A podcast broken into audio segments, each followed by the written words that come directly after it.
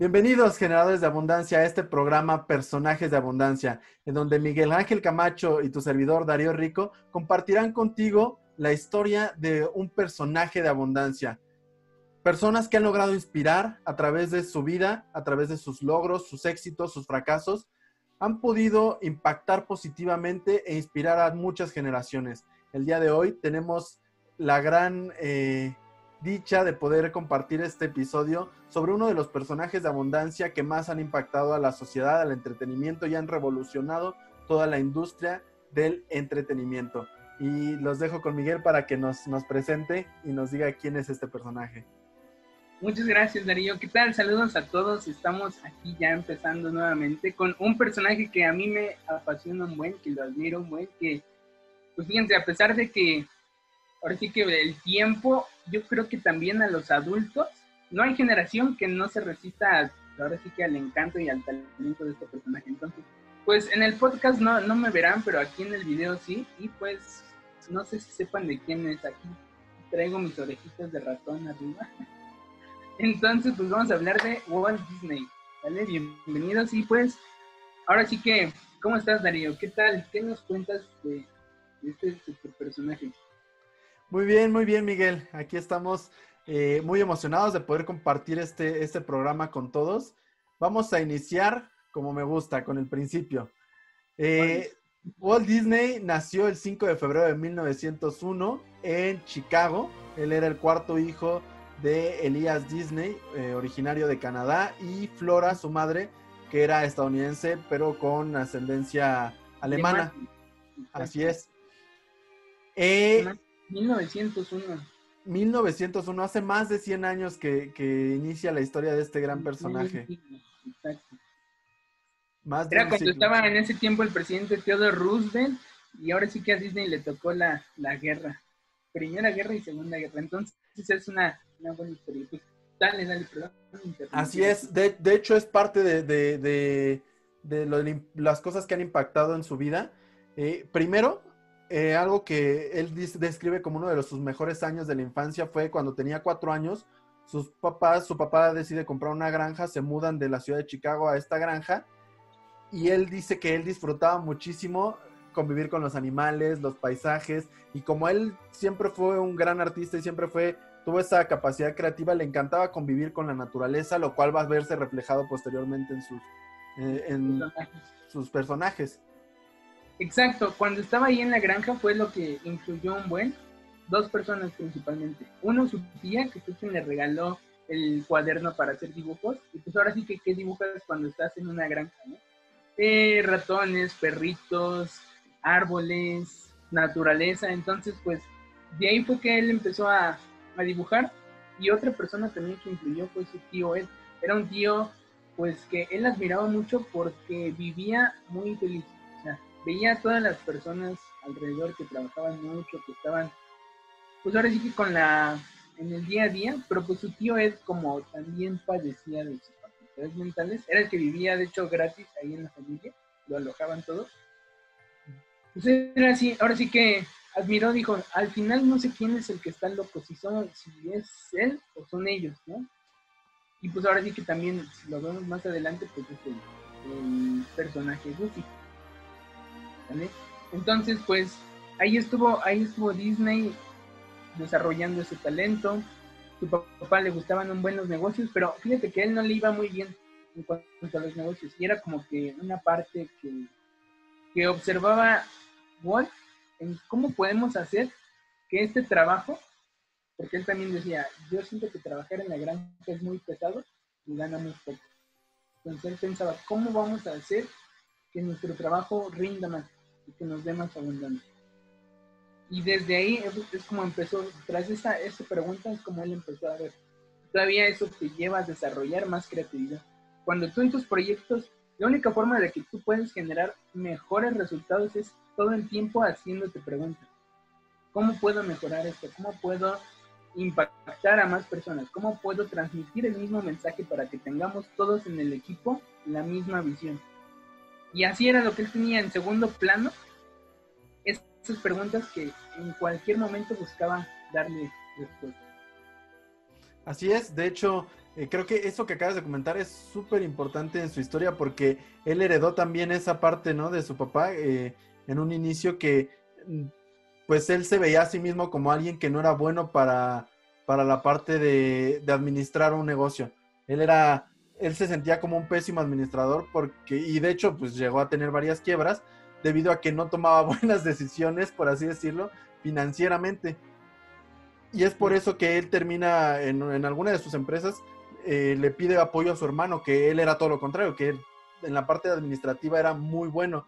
Entonces logró conjuntar la parte creativa con la parte administrativa y, eso que mencionas es súper, súper importante, cómo, cómo a partir de, de, identificar cuáles son las cosas que a lo mejor te pueden llegar a hacer falta, puedas proyectarlo en tu equipo, puedas buscar a alguien que sí tenga esas cualidades y fortalecer y crear una, una estrategia mucho más grande, ¿no? Ahora, regresando a, la vida de, Walt Disney, a nuestra historia de hoy, eh, cuando pues llega, tiene 10 años más o menos, cuando se, su, su, padre se enferma y ya no puede hacer trabajos de granja, entonces decide vender la granja y otra vez se vuelven a mudar a una ciudad.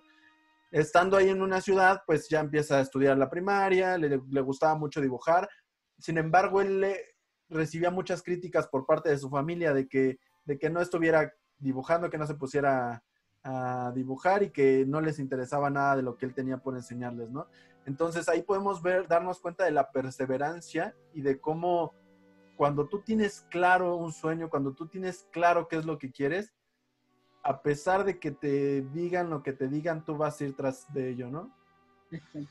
Ahora sí que fue, fíjate, él apenas tenía 10 años, fue en 1910 cuando se mudaron a Kansas.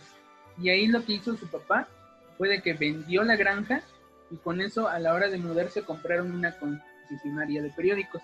Y pues ahora sí que en ese tiempo la familia, la situación también del país estaba por un mal momento y era lo que te decía, en vez de ponerte a hacer dibujitos, ponte a trabajar y lo pusieron a trabajar. O sea, él todavía no tenía 10 años y ya se, se, iba a trabajar con su hermano mayor. De hecho, dice él plática, ¿no? Que a las 3 de la mañana se tenía que levantar para ir a, esperar el camión que les hacía la entrega de los, de los periódicos. Y ahí, o sea, desde las 3 de la mañana hasta terminar el partido, ahora sí que la, la, jornada de inicio de Ahora, ahí te, ahí te, va, te va a platicar otro, otro punto clave aquí, que lo llevó a, a superarse todavía más. Él platica que entregaba el periódico en vecindarios de ricos. Entonces imagínate, o sea, un niño de 10 años, en vez de estar como los demás niños que los veía jugando en las casas, él ya estaba trabajando y dice que se preguntaba, ¿por qué estas casas son tan bonitas, son tan grandes?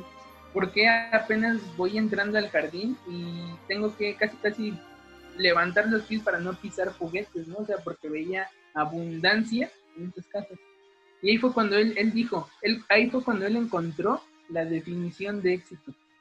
Dice, no manches, para mí mi éxito, decía, es encontrar una vida, tener una vida en la que tú puedas disfrutar de tu tiempo para hacer más cosas, no nada más para trabajar, y que al mismo tiempo puedas tener eh, abundancia y tranquilidad en tu vida él no se sentía tranquilo trabajando mucho porque terminaba de, repartir los periódicos y de ahí se pasaba a una lechería. Entonces, pues él decía, no manches, nada más estamos trabajando mucho y ganando poco. Sí, sí. Sí, es importante, pero algo que también es, es como fundamental dentro de, las enseñanzas de, de, este personaje es que cuando él tenía claro y cuando eh, lo que, lo que realmente le apasionaba se dedicaba a hacerlo, a él no le importaba trabajar 100 horas seguidas, él podía estar trabajando y trabajando y trabajando siempre y cuando fuera algo que a él le apasionaba, ¿no? Exacto, él decía, pues si ya trabajé un buen desde cuando era niño, ¿cómo no me voy a aventar algo ahorita en lo que, en lo que sí es lo mero mío?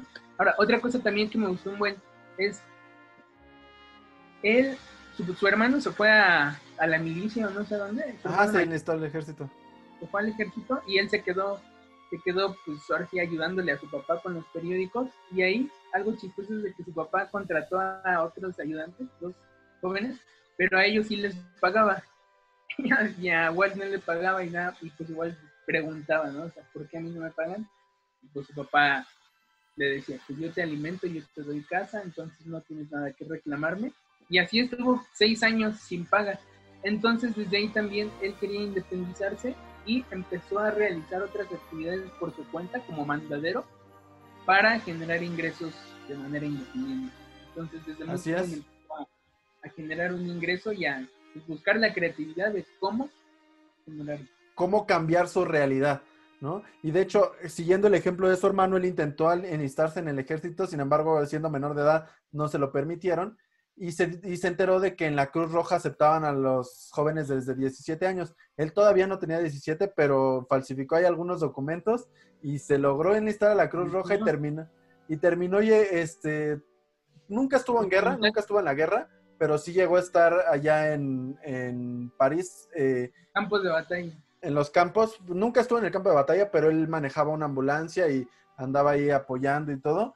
Y de hecho decían que su ambulancia terminaba llena de dibujos todos los días. Todos los días estaba llena de dibujos que él, que él había hecho, ¿no? Entonces él seguía, lograba cambiar su realidad a partir de, la toma de decisiones, pero a la vez seguía buscándolo y haciendo lo que a él le apasionaba, ¿no? Fíjate que ahí de, de París es lo que platica de que un amigo le dio una idea de negocio. ¿Qué quiere decir?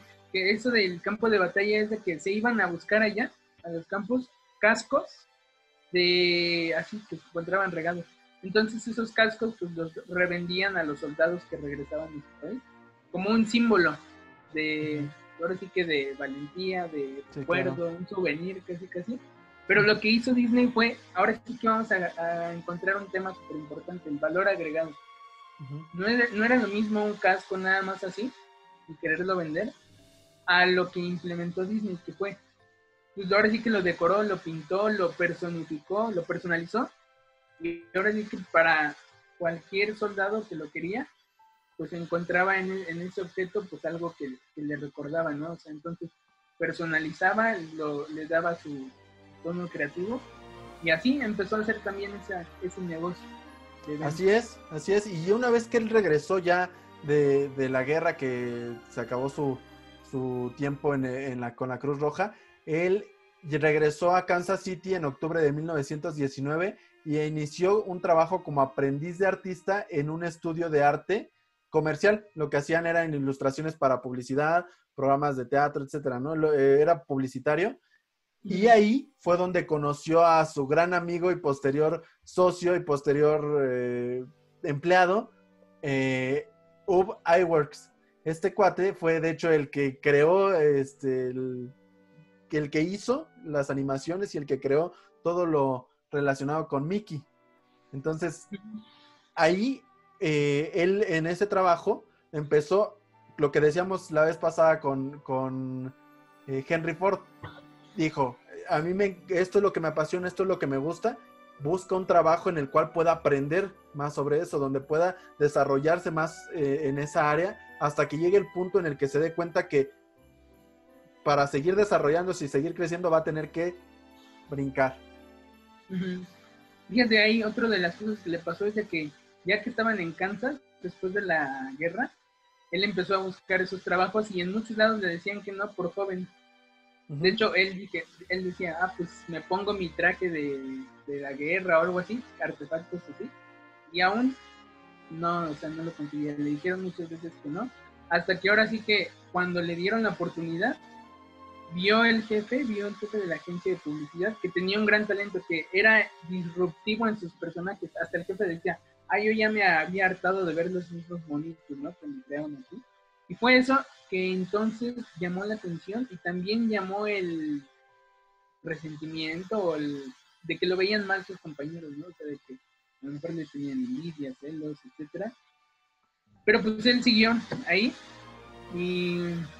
Hasta que de hecho, en poco tiempo después, eh, cerca de un año después, eh, hubo pues una gran caída, principalmente por la posguerra, eh, comercial y pues esa empresa en la que los habían contratado ya no tenían como que cómo seguir pagándoles, entonces terminaron corriéndolos a él y a su amigo iWorks. Y, y, ahí es cuando ellos emprenden emprenden su primera, su primera, eh, su primer negocio, su primer emprendimiento, iWork Disney Commercial Artist, que pues fue la primera intento, por así decirlo, de, crear una empresa.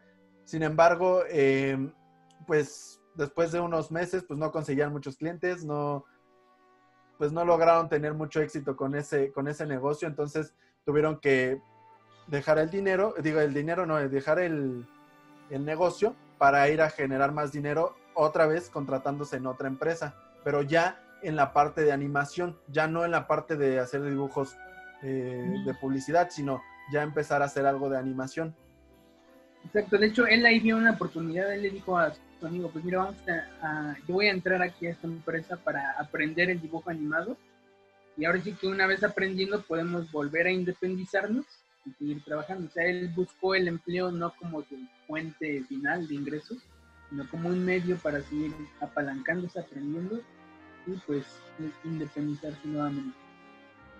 En este segundo eh, empleo en el que estuvo, donde empezó a aprender acerca de la animación, eh, él se dio cuenta que había una nueva forma o podía utilizar otro método diferente al método de recortes que utilizaban ahí y que él creía que era mucho mejor, que generaba mayor calidad en la animación.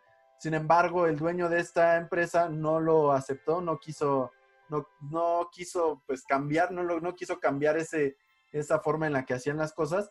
Entonces Disney terminó renunciando y decidió poner su propio estudio de animación junto con uno de los empleados de, esta empresa. Eh, inició su estudio de animación y él creó ya la Logogram, eh, empresa que se dedicaba a hacer cortos animados de cuentos de hadas y de cosas así. Pero eran cuentos muy, muy cortitos, muy, muy cortitos, sin sonido, pero ya inició, eh, ya se inició él en, la, en la animación empezó a, pues a tener algunos cuantos contratos, eh, empezó a contratar a más animadores. Dentro de esos animadores que contrató estaba iWorks, que era su, amigo con el que había iniciado en, el otro trabajo y con el que había también emprendido su primer, su primer intento. Sin embargo, eh, no lograban que la compañía fuera solvente. ¿Por qué? Sí vendían mucho, lograban tener muchas ventas, pero Disney en su afán de ir progresando y de ir creando nuevas herramientas y nuevas técnicas, gastaba más de lo que, de lo que generaba. ¿Sí me explico? Sí lograba vender muchas de sus piezas, pero las daba a un precio que no redituaba lo que él estaba, le estaba costando generarlas. Entonces, eh, pues ahí es cuando eh, comienzan la producción de las aventuras de Alicia en el País de las Maravillas. Eh, pero lo que hicieron fue hacer una mezcla entre animación y personajes reales. y, tras, y después de estar trabajando en eso, el resultado fue un cortometraje de 12 minutos y medio. Sin embargo, para cuando lograron terminar ese cortometraje, la empresa ya había tronado, ya se había declarado en bancarrota. Era, para esto era ya 1923, ya estaban en bancarrota y no habían logrado tener éxito más que haber creado este cortometraje que después, eh, este cortometraje, eh, él se va a, Hollywood después de haber caído en bancarrota en 1923. La última cámara que le quedaba la vendió, compró boletos para irse a Hollywood y quiso iniciar una carrera ahora como director de cine. Traía su cortometraje, empezó a, pues, a tocar puertas, a tocar puertas, a tocar puertas. Nadie pues, realmente se interesó como, como productor, más bien como director de cine entonces, eh, él decidió iniciar, regresar otra vez a, la animación y ya empezó a, promover su, su, corto de animación mezclado con realidad, que era Las aventuras de Alicia en el País de las Maravillas, y logró firmar eh, un contrato con una distribuidora de cine, Margaret Winkler, y lograron firmar un contrato para seis comedias de Alicia, que se hicieran seis cortometrajes más sobre Alicia con opción a hacer otras dos series de seis capítulos cada una.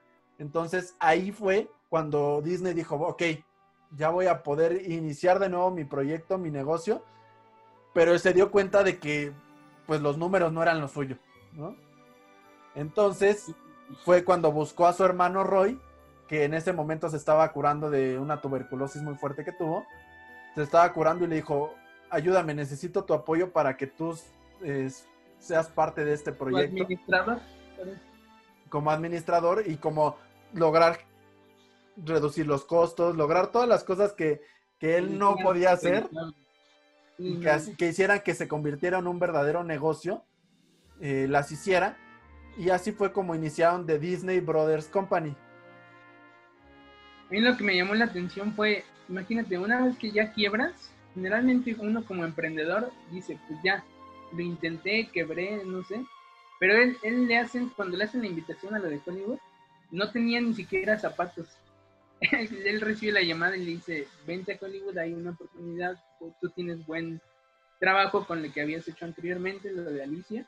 Él decía, es que ni siquiera tengo zapatos, o sea, los que tengo están, los están reparando. Y así, o sea, lo compró la cámara, lo último que tenía, la vendió, vendió la cámara muy bien, compró el, viaje para, para Hollywood. ¿Cuántos a veces no, este, pues ahora sí que en ese miedo, a pesar del miedo, yo creo que se lanzó.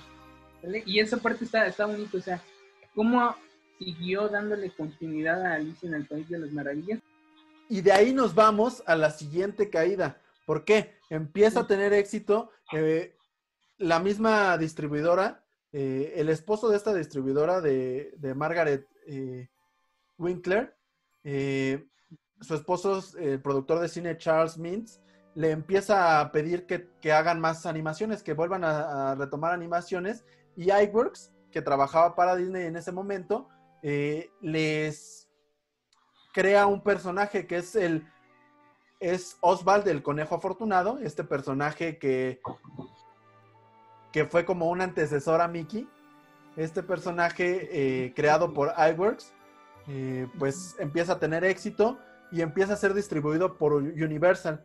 Este cuate, el esposo de, la distribuidora, Charles Mintz, él toma la decisión eh, y de una manera muy ventajosa le dice a Disney, ok, Disney estaba planeando pedirle un aumento de, les iba a cobrar más por cada cortometraje, ¿no? Entonces este cuate le dijo, no, al contrario, te va a pagar menos, te va a pagar mucho menos de lo que te estaba pagando y además, déjame recordarte que yo tengo los derechos de Oswald el, el conejo afortunado y tengo bajo contrato a más de la mitad de tus trabajadores. Entonces, o aceptas el trato que yo te estoy diciendo, o te quedas sin trabajadores y te quedas sin los derechos de, ese personaje que tu empresa creó. ¿Te imaginas qué, qué horrible debió de haber sido ese momento en el que ya está empezando a tener éxito y le quitan todo lo que tenía? Entonces, eh, pues él le pareció injusto, le pareció injusto este, este trato y decidió, decidió ah, rechazarlo, rechazarlo y perdió a la mitad de sus empleados, perdió los derechos de Oswald el conejo afortunado y entonces decidió comenzar desde ceros nuevamente. Y así fue como iWorks fue uno de los que se quedó con él.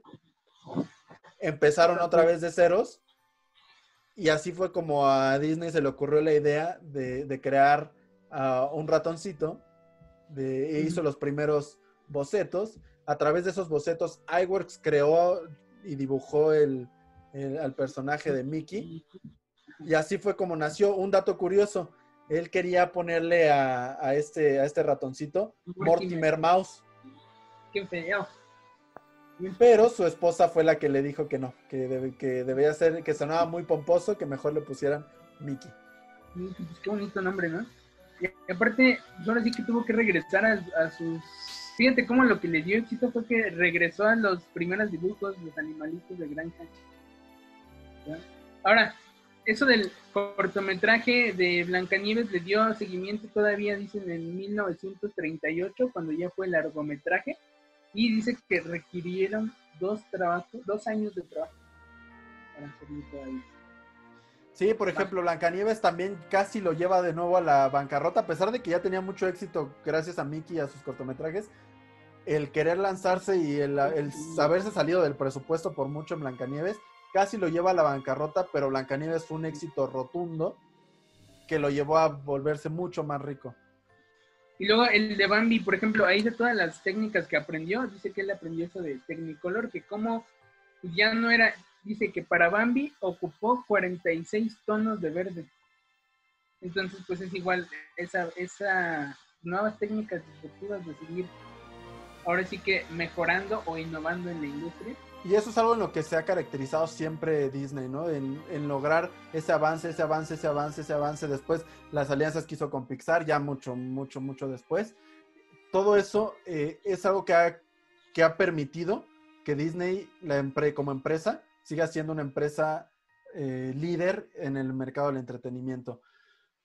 Pero ya más adelante empieza a tener éxito, empieza a, lograr ciertas cosas. Eh, de hecho, algo que también hay que mencionar es que eh, Walt Disney, además de haber creado a Mickey Mouse y de haber creado a muchos otros personajes que se volvieron muy famosos, él también fue premiado muchísimas veces en los premios Oscars por, su, por sus producciones. Él obtuvo 22 premios Oscar. 22 premios Oscar. Ahora, lo del tema de lo del parque de diversiones, fíjate que ahí yo lo que lo que vi es de que pues, él ya en todos lados veía sus dibujos. O sea, en la vida real diría, ¿qué, pasaría si ahorita viene entrando Mickey Mouse y ahorita vienen o sea, sus dibujos, pero en el mundo físico real? Y es que él una tarde, mientras estaba paseando con sus dos hijas en un parque, él decía, pues es que para mí un parque es de lo más relajante, es como que ver la parte de mi granja, de cuando él era niño, y vivía los momentos en los que no tenía que trabajar y podía ser libre como su, tío es. Decía, no es que un parque es eso, es como una granja civilizada, con parques, con césped, bonitos, todo bonito veía a los niños correr y decía, ¿qué tal si hacemos esa unión entre un parque, entre naturaleza, entre tranquilidad y mis personajes? Y entonces dijo, pues voy a crear un parque animado donde sí estén mis personajes. Y fue como nació la idea de, de crear Disneylandia. Y aquí tengo por aquí, mira, sus hijas eran Sharon y Diana. Dice, el día en que, pues, que decidió poner en marcha su proyecto, nadie lo podía detener.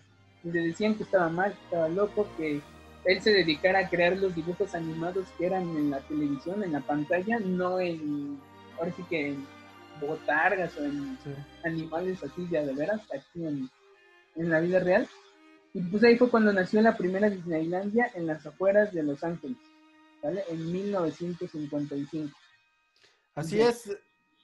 Fíjate algo importante. Él dice, yo nunca vi terminado este parque yo, a pesar de que hicimos la inauguración, para mí todavía no estaba terminado. Yo deseaba una obra que pudiera seguir perfeccionándose hasta el infinito.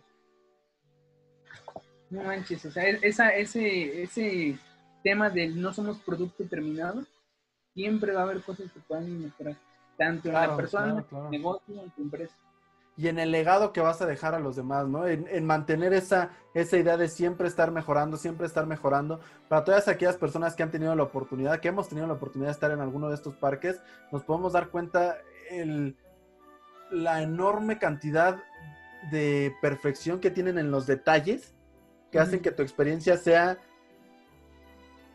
increíble, que sea como en un sueño, porque era realmente eso, era un sueño. Quiero ir al, de Tokio el próximo año en, los Juegos Olímpicos. Fui Andrita ya en el Disney París, yo acá en Disney Orlando. Fíjense, en Orlando fue la, el Mundial de Porras. En el 2015 ahí fuimos a hacer el Mundial por parte de la Universidad de La Salle, quedamos en segundo lugar y ahí fue, es bonito, o sea, no ir en, un equipo, ir con amigos en Disney. Pues fíjate, desde 1955, que fue la inauguración en Los Ángeles, a 1985 ya había recibido su, visitante número 250 millones. Ya había llegado a 250 millones de visitantes. Ahora, ¿dónde murió? ¿Cuándo murió? En 1966. O sea, él murió en 1966. Se inaugura en 1955. Muere en 1966. Y pues ya no pudo estar presente en el segundo parque que abrieron. No sé esta, anécdota de, los reporteros. Quien sí estuvo presente en, la inauguración del segundo parque fue uno de sus hermanos, pero llega uno de esos reporteros acá con sus preguntas medias mala onda y le, dice, ah, es una lástima que el señor Walt Disney no esté aquí presente para ver todo lo que ha, ha construido, ¿no? El legado que ha dejado. Y aquí estamos hablando del poder de la visión. ¿Por qué? Porque le responde su hermano inteligentemente y dice, al contrario, gracias a que él vio primero en su mente todo este parque, es que nosotros podemos estar aquí el día de hoy. Entonces, ahí pues es muy importante que las cosas se crean dos veces. Primero en tu mente y después en este mundo físico. Por eso es muy importante saber en qué estás dirigiendo la atención y la energía de, tus pensamientos. ¿Quieres eh, tener esos sueños, esa empresa que has deseado, que tienes aquí en la mente, pues debes de hacer esa transición a través de la acción que lo lleve a materializarse como él, como él lo hizo. Y como bien decía, ¿no? Una de sus máximas y una de sus frases tan icónicas de, de este gran personaje de abundancia, decía, los sueños pueden realizarse siempre y cuando tengas el coraje de llevarlos a cabo, ¿no? Fíjate que ya cuando había fallecido, dicen, usted es el hombre de las 90 nominaciones, con 32 Óscares, ya cuando había fallecido, 5 Emmys, 5 doctorados, doctorados honoríficos, un precursor en la historia del dibujo animado y uno de los hombres más ricos del mundo. Y había vuelto su obsesión y su pasión en su, su obsesión en su pasión. Y aparte, otra vez regresamos al punto de ¿Cuántas vidas ha impactado este hombre? ¿Cuántas personas ha inspirado? ¿A cuántas personas ha logrado motivar a cumplir sus sueños? ¿Por qué? Porque lo que su principal legado es enseñarnos que los sueños son posibles. Todos los sueños son posibles si tienes el, coraje de llevarlos a cabo. Muy bonito todo esto. Yo quiero irte a Tokio el próximo año. Ya ves que aplazaron los Juegos Olímpicos por eso por el virus, pero de todas maneras es tiempo para seguir este, innovando, creando y pues actuando en la medida de lo que es posible. Y pues para mí pues, fue muy bonito aquí estar platicando del, mero, mero Walt Disney, Mickey Mouse, creador de Mickey Mouse, super fan. Sí, sí, así es. Ha sido, ha sido una gran, gran charla el poder platicar de este personaje. Podríamos pasar horas hablando de este, de, de todas las enseñanzas que, que nos dejó. Sin embargo, me gustaría que me compartieras por último cuál es la principal enseñanza que, obtienes a, través de este personaje. Fíjate que ha sido el de la visión. ¿Por qué? Porque él, a pesar de que sus ideales nada más los conocía él, es cómo crear una visión compartida. Que a pesar de que te digan que no se puede, que ¿Cómo vas a, que como con un ratón la quieres hacer? O que como con tus dibujos, cuando era niño, como con tus dibujos, ya deja de andar dibujando. decían. Él, pues él sabía que era lo que le apasionaba, él sabía qué es lo que disfrutaba. Y este es un tema súper importante, que es la pasión.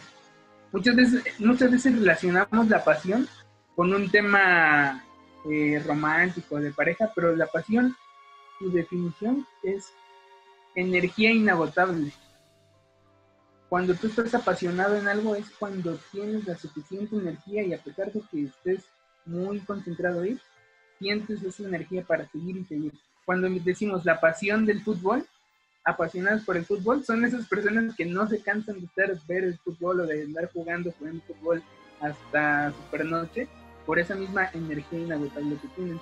Cuando mencionan lo de la pasión de Cristo, es como un hombre, como Jesús tenía sus ideales tan, tan que los defendió hasta la muerte literal, él tenía la energía inagotable por seguir accionando a través de ello. Entonces es una pasión que la podemos implementar en cualquier cosa, en un deporte, en tu empresa, en tu vida, en tus ideales, en el bienestar de tu familia, y pues que nunca dejen de, de tener esa energía inagotable, esa pasión para alcanzar los sueños.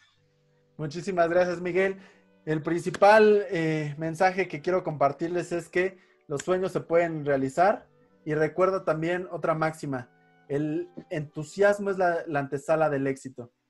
Si tú mantienes tu vida en una frecuencia y sintonizas la abundancia en tu vida, manteniéndote entusiasmado, teniendo esa, esa pasión, como bien menciona Miguel, vamos a poder lograr nuestros objetivos, vas a poder lograr tus metas, vas a poder trabajar día a día en lo que realmente te apasiona.